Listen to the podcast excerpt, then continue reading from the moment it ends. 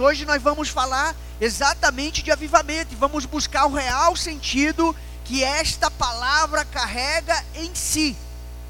Então, avivamento não é somente grandes ajuntamentos, avivamento não é apenas grandes eventos, não é apenas a ser do sobrenatural, não é simplesmente curas e sinais, mas também curas, sinais e maravilhas. Estão ah, relacionados e juntos com o avivamento. Então, nós estamos no ano profético do avivamento. E apesar de a, a palavra avivamento não aparecer na Bíblia, o significado dela está muito claro e isso é, é, é, o que nós queremos, é que isso seja evidente nas nossas vidas. É por isso que neste ano, o ano de, 2020, de 2021 que acabou de começar, nós escolhemos como texto base, como palavra rema para as nossas vidas e para a nossa igreja, o texto de Abacuque no capítulo 3, o verso de número 2. Né? Parafraseando o texto, vai dizer: Aviva Deus a tua obra entre nós e faz novamente o que o Senhor fez no passado. Porque na realidade o profeta está pedindo isso? Porque na realidade há esta necessidade dele fazer este clamor a Deus, esta súplica a Deus. Então, afinal de contas, como podemos diferenciar um avivamento de um avivamento? Eu quero então caminhar com você em pelo menos cinco marcas de um avivamento real, de um real avivamento. E aí você vai poder começar completando aí no seu esboço. Primeiro, um, uma primeira marca de um avivamento é a manifestação do poder de Deus, curas, sinais e maravilhas. Querido, se nós cremos na Bíblia, nós precisamos crer nela toda. Nós não podemos querer crer somente em parte, crer somente em algumas coisas que saltam os meus olhos, algumas coisas que me fazem bem, algumas coisas que massageiam o meu ego, algumas coisas que eu digo, ah, isso aqui é interessante para mim, é produtivo para mim, isso vai me fazer bem, então eu quero para mim. Não. A Bíblia do início ao fim, queridos, é um, é um livro de prodígios, sinais, maravilhas e milagres. Quem começou a fazer a leitura bíblica agora nos seus devocionais vai perceber o primeiro texto, o primeiro versículo da palavra de Deus: a terra era sem forma e vazia, não existia absolutamente nada, e a palavra poderosa, criadora de Deus, começa a formar todas as coisas. É um milagre. Quando nós olhamos quem terminou de ler a Bíblia toda no final do ano passado, estava escrito lá no livro de Apocalipse Eis que faço nova todas as coisas. É? Querido, só Deus pode fazer isso. Só Deus pode. Então, manifestação do poder de Deus, curas, sinais e maravilhas é uma das marcas do avivamento. E a palavra de Deus nos diz em Atos, no capítulo 5, o verso de número 12: os, os apóstolos realizavam muitos sinais e maravilhas no meio do povo. Todos os que creram costumavam reunir-se no pórtico de Salomão. Deus estava derramando do seu espírito, Deus estava ah, chamando as pessoas, proclamando as pessoas, mas também revelando da sua palavra para a vida daquelas pessoas que ali estavam. E Deus queria fazer algo excepcional, algo sobrenatural, algo diferente na vida daquelas pessoas, algo que Deus já havia entregado na vida dos discípulos e dos apóstolos. Foi essa palavra que o Senhor deixou para ele: olha, não vos deixarei órfão, mandarei para vós outros, enviarei para vós outros o Consolador, o Espírito Santo da promessa que estará com vocês. E é esse mesmo Espírito que age na vida dos apóstolos, e é o mesmo Espírito que tem o poder de agir por meio das nossas vidas. E o texto diz que os apóstolos realizavam muitos sinais e maravilhas. Quem são os apóstolos? Quem são os discípulos? Quem são os seguidores? Quem são os filhos de Deus nessa época? É eu e você, querido. Por que esses sinais não nos acompanham? Por que nós não os vemos nos nossos dias? Deus mudou? Deus perdeu o seu poder? Sua palavra não é mais a mesma? É claro que não. Como nós ministramos na na nossa celebração de virada do dia 31 para o dia 1, depende de nós, não depende de Deus. Nós precisamos querer viver de fato um avivamento na presença de Deus, e para isso requer alguns passos. É preciso buscar, é preciso crer, é preciso abandonar a religiosidade, é preciso dizer: Deus, esvazia-me de mim mesmo e enche-me de ti. Vida de oração, vida de entrega, vida de santificação. Sinais são sinais da presença de Jesus, porque era assim que ele vivia. Jesus não tinha dito que os sinais seguiriam aqueles que crescem. Havia dito. E quando nós lemos a palavra de Deus em Marcos, no capítulo de número 16, os versos 17 e 18, a palavra de Deus vai dizer: Estes sinais acompanharão os que crerem em meu nome expulsarão demônios, falarão novas línguas, pegarão em serpentes, e se beberem algum veneno mortal, não lhes fará mal nenhum. Imporão as mãos sobre os doentes, e estes ficarão curados. Querido, ou nós cremos nisso aqui, ou nós estamos aqui simplesmente vivendo uma enganação, brincando de ser religioso, ou de se ah, intitular evangélico, ou seguidor de Jesus Cristo, ou discípulo de Jesus Cristo. Então, querido, o avivamento não é só sinais e maravilhas, mas também são sinais e maravilhas. Tanto no ministério de Jesus, como nos dois discípulos, o sobrenatural acontecia, ele fluía, era uma realidade, se dava continuamente e se dava de forma natural se dava de forma natural. Então nós precisamos também, como seguidores de Jesus Cristo, como discípulos de Jesus Cristo, como filhos de Deus, crer, buscar e ter fome pelo sobrenatural de Deus. Senão a coisa não rola, senão a coisa não acontece. Essa é uma marca do Evangelho daqueles que creem no Evangelho. Pastor Bill Johnson, pastor da igreja Bethel, lá em Sacramento, ele diz: é antinatural um cristão não ter apetite pelo impossível. É antinatural, querido. Porque se você tem apetite pelas coisas naturais, que tipo de cristão é você? Que tipo de Deus você diz servir? Que tipo de Deus você diz crer? Porque o Deus que nós cremos é o Deus das causas impossíveis, é o Deus que faz, opera o impossível. Se fosse para simplesmente ficar no campo do que é possível, nós não precisaríamos de Deus. Se é possível, eu faço. Se é, se é possível, eu peço para a Maxine fazer. Se é possível, eu peço para a Sigrid fazer. Se é possível, ah, Jolene vai lá e faz. A Mois vai lá e faz. A Milton vai lá e faz. Não precisaria de Deus, queridos. Então, ou nós decididamente vivemos aquilo que está na palavra de Deus, buscando definitivamente aquilo que é dos céus, ou continuaremos vivendo uma vida terrena e superficial, sem impactar nem a gente mesmo, a gente não consegue nem se auto-assustar com aquilo que Deus faz na gente, não consegue.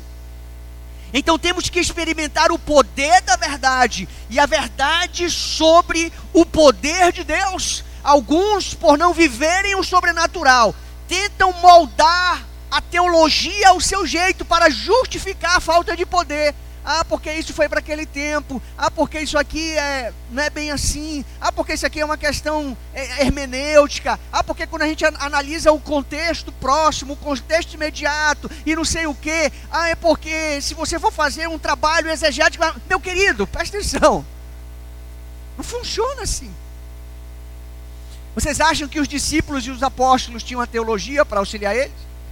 Não tinham. Eles tinham experiências próprias com o Espírito de Deus e com o próprio Filho de Deus. Eles aprenderam fazendo, eles aprenderam vendo, eles aprenderam seguindo, eles aprenderam com o mestre dos mestres, que não é aquele da caverna do, do, do, do, ah, dragão lá. Não é. Eles aprenderam com o rabino por excelência, que é exatamente Cristo Jesus. Então, em um ambiente de real avivamento, vemos o invisível, cremos no impossível e realizamos o impossível. Essa precisa ser a decisão do nosso coração. a decisão da nossa vida. Precisa ser assim. Então, precisamos ter esta disposição, esta decisão, tomarmos uma atitude de não querermos mais viver tão somente pautando os nossos passos naquilo que é o natural, mas dizendo: Senhor, ah, hoje é um novo dia. O Senhor fez o milagre de um novo dia. O Senhor me entregou um novo dia perfeito, lindo e maravilhoso. Então é o seguinte: opera algo também miraculoso na minha vida, ou me permite participar de algo diferente que meus olhos não viram e que o meu coração ainda não, não concebeu. Mas você precisa crer para que de fato isso aconteça. Amém? Uma segunda marca: arrependimento conversão e batismo. Arrependimento, conversão e batismo. Em Atos no capítulo 2, o verso de número 41, vamos ler todos juntos aí o que diz a palavra de Deus, vamos lá?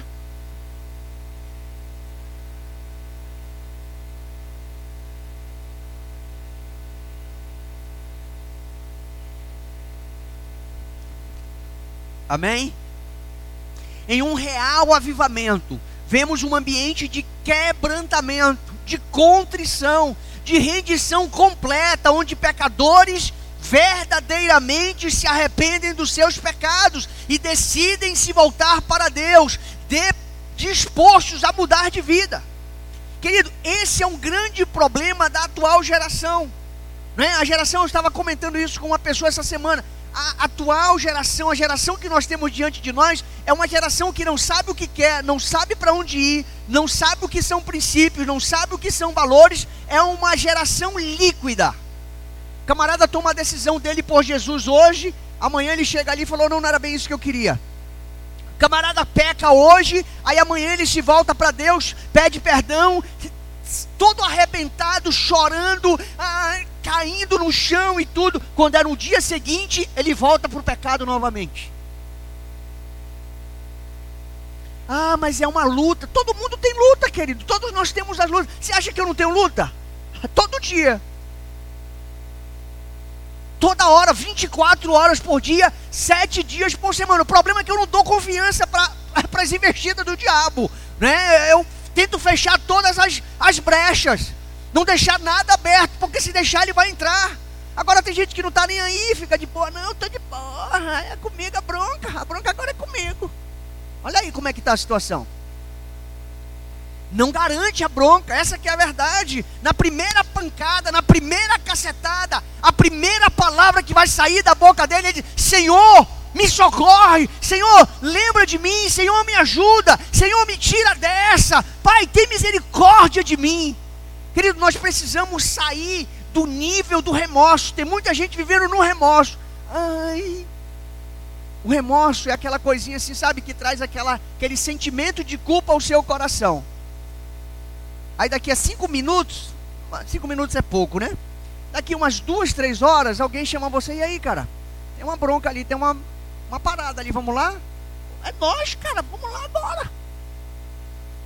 Mas não estava com remorso agora, não chorou, não pranteou, não caiu no chão, não verteu um monte de lágrimas? Pois é.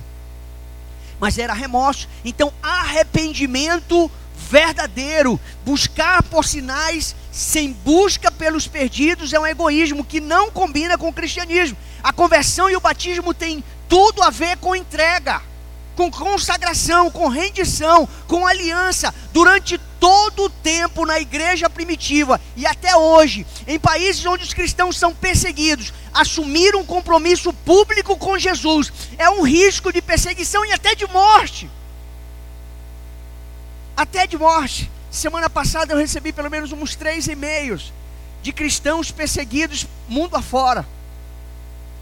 E a nossa igreja ajuda a missão Portas Abertas né, onde tem diversos missionários e diversos cristãos que são perseguidos por conta de ah, professarem a sua fé. E um desses e-mails que eu estava lendo, que nós recebemos, ele dizia assim: Muito obrigado, porque a sua ajuda permitiu com que a minha vida neste ano não fosse ceifada. Mas é como se ele estivesse dizendo: se tivesse sido também ceifada, não teria nenhum problema, porque eu tenho a fé em Jesus Cristo, porque a minha vida está na mão dele, a minha vida depende dele, ele é que faz com ela o que ele bem quiser. Então, talvez para muitos de nós que vivemos em um país livre, conversão e batismo pode perder o impacto e, e o peso que deveria ter e causar nas nossas vidas de verdade.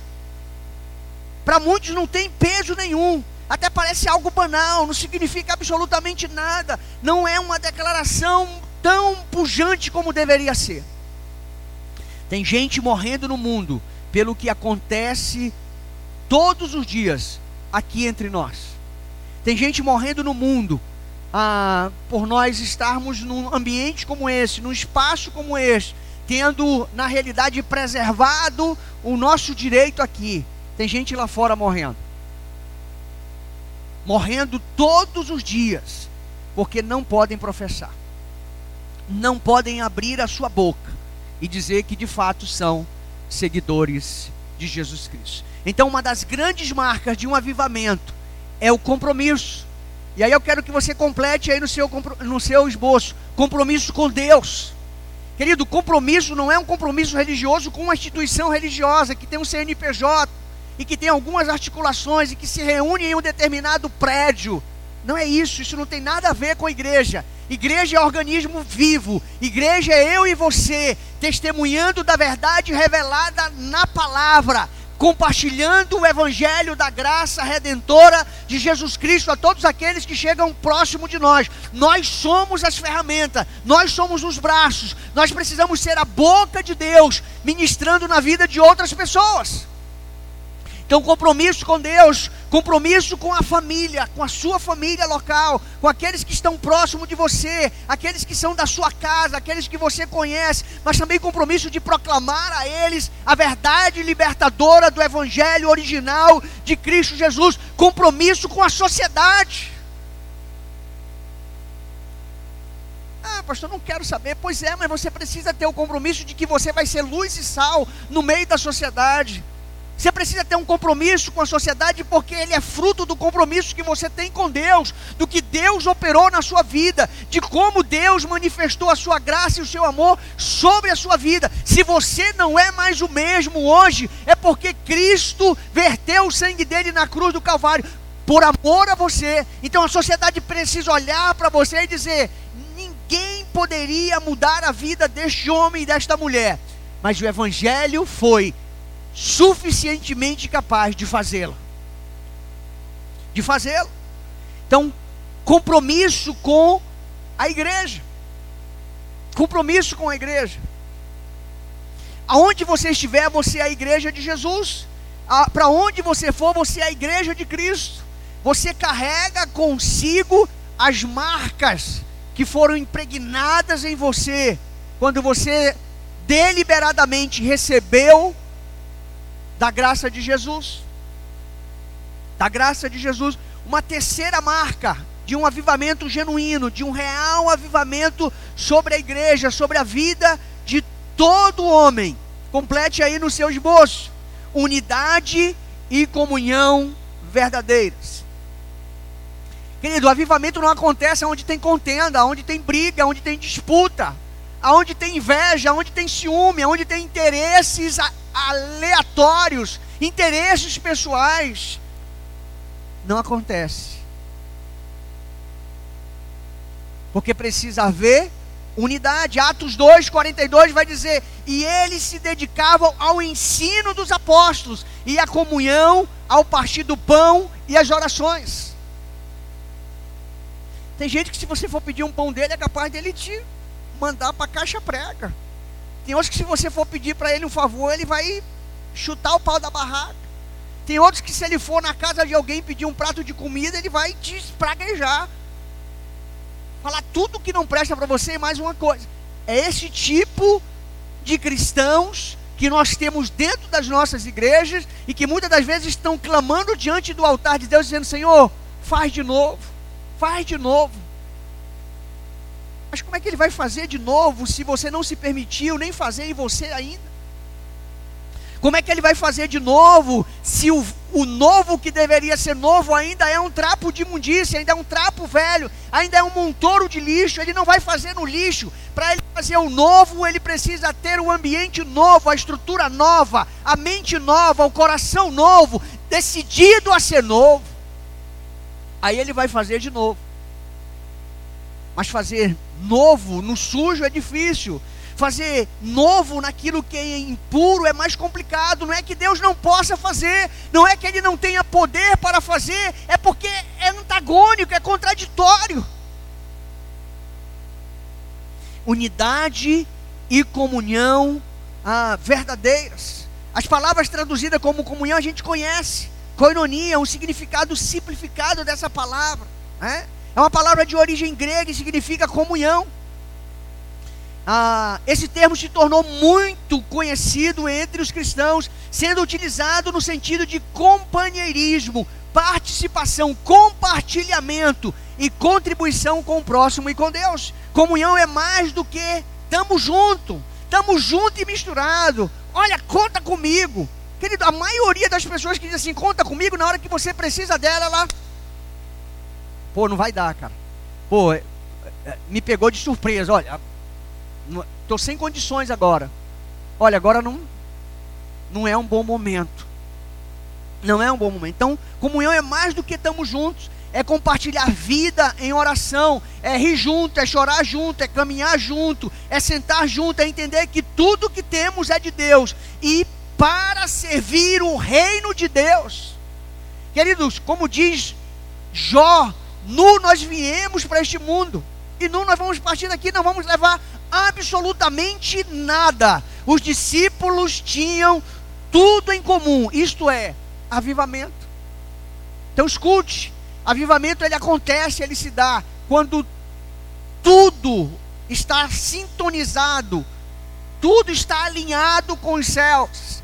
E Deus olha e diz: é o ambiente perfeito, está do jeito que deveria ser.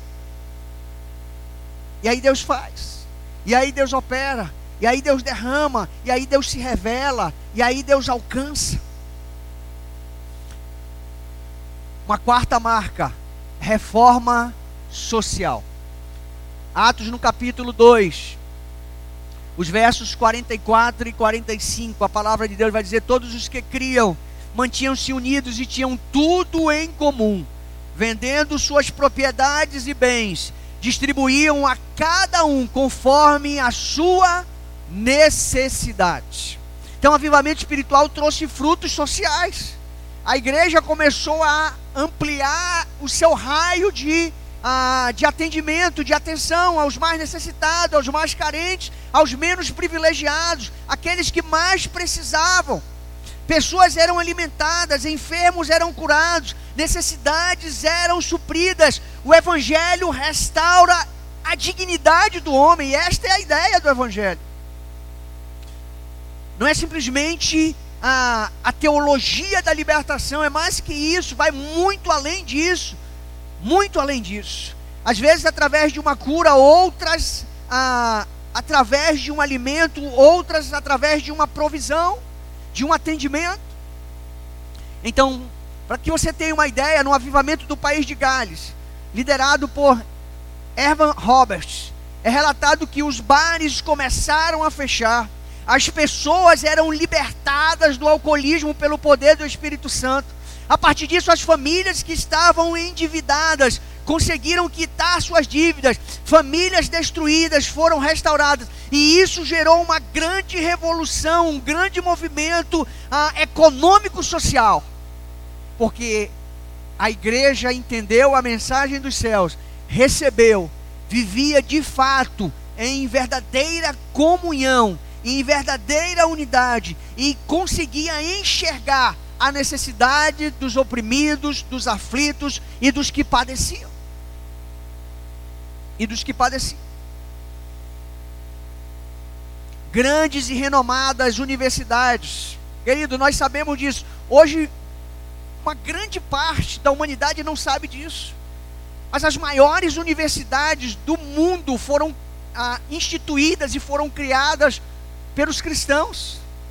Harvard, um grupo de cristãos no passado decidiu instituir. A gente não precisa ir muito longe, basta a gente ler a história, não é? Princeton, Yale, Cambridge e tantas outras foram fundadas por cristãos apaixonados, ou seja, eles estavam com seus corações completamente tomados pela chama flamejante do Espírito de Deus, estavam avivados, foram lá e construíram. Tem um, uma frase do pastor Marcos Madalena, ele coordena o grupo Reação, Ministério Reação lá em, em São Paulo. E eles geralmente saem todos os anos, no período de carnaval, para algumas cidades no Vale do Paraíba, com grupos de jovens por todas essas cidades que são enviados. E ele diz o seguinte: vai chegar o tempo em que, para saber como era o carnaval, as pessoas terão que procurar nos livros de história. Amém, queridos? Nós precisamos crer nisso. Porque Deus pode fazer. É? E Deus vai fazendo. Você tem uma ideia, em algumas cidades do interior de São Paulo, os prefeitos decidiram não realizar o carnaval e pegar todo o dinheiro, isso há uns 4, 5 anos atrás, pegar todos os recursos do carnaval e investir em saúde e educação. Demorou cair a ficha para os caras, né? Mas está caindo, devagar vai caindo, eles vão entendendo, eles vão captando a mensagem dos céus, Deus vai fazendo a obra por meio de alguém que Ele coloca lá, nesse monte da política, nesse monte da cultura, nesse monte da arte, do entretenimento, e Deus vai fazendo a obra na vida desses homens por meio da influência de alguém ah, que teme a Deus, que está junto a Ele, que está próximo a Ele. Então, não somos contra e nem contra a alegria, não somos contra a festa, não. Estamos nos levantando contra as muitas mortes, as embriaguez, a prostituição, o aumento do aborto, né? que se dá nesse período de festança, as crianças que nascem e que nunca conhecerão o Pai é contra isso, não é contra a festa, não é contra a alegria, né? Mas é contra todos os prejuízos que a festa deixa e entrega para a sociedade. E sabe quem é que vai pagar a conta depois? Eu e você, porque a gente tem que pagar impostos para suprir essas necessidades que vão estar na sociedade. Vão estar aí diante de nós. Então, esta é a quarta marca: reforma social. Qual é a reforma que a sua vida tem feito? Uma vez que você já recebeu o Evangelho de Cristo Jesus, qual é a reforma que a sua vida tem feito junto à sua família, junto à sua comunidade, junto aos seus amigos, lá no seu trabalho, na sua escola, na sua universidade, na sua faculdade? Qual é a reforma que você tem implementado nesses ambientes e nesses lugares? Uma quinta marca: fortalecimento da igreja. Atos 2:47, vamos ler todos juntos aí o que diz a palavra de Deus, vamos lá?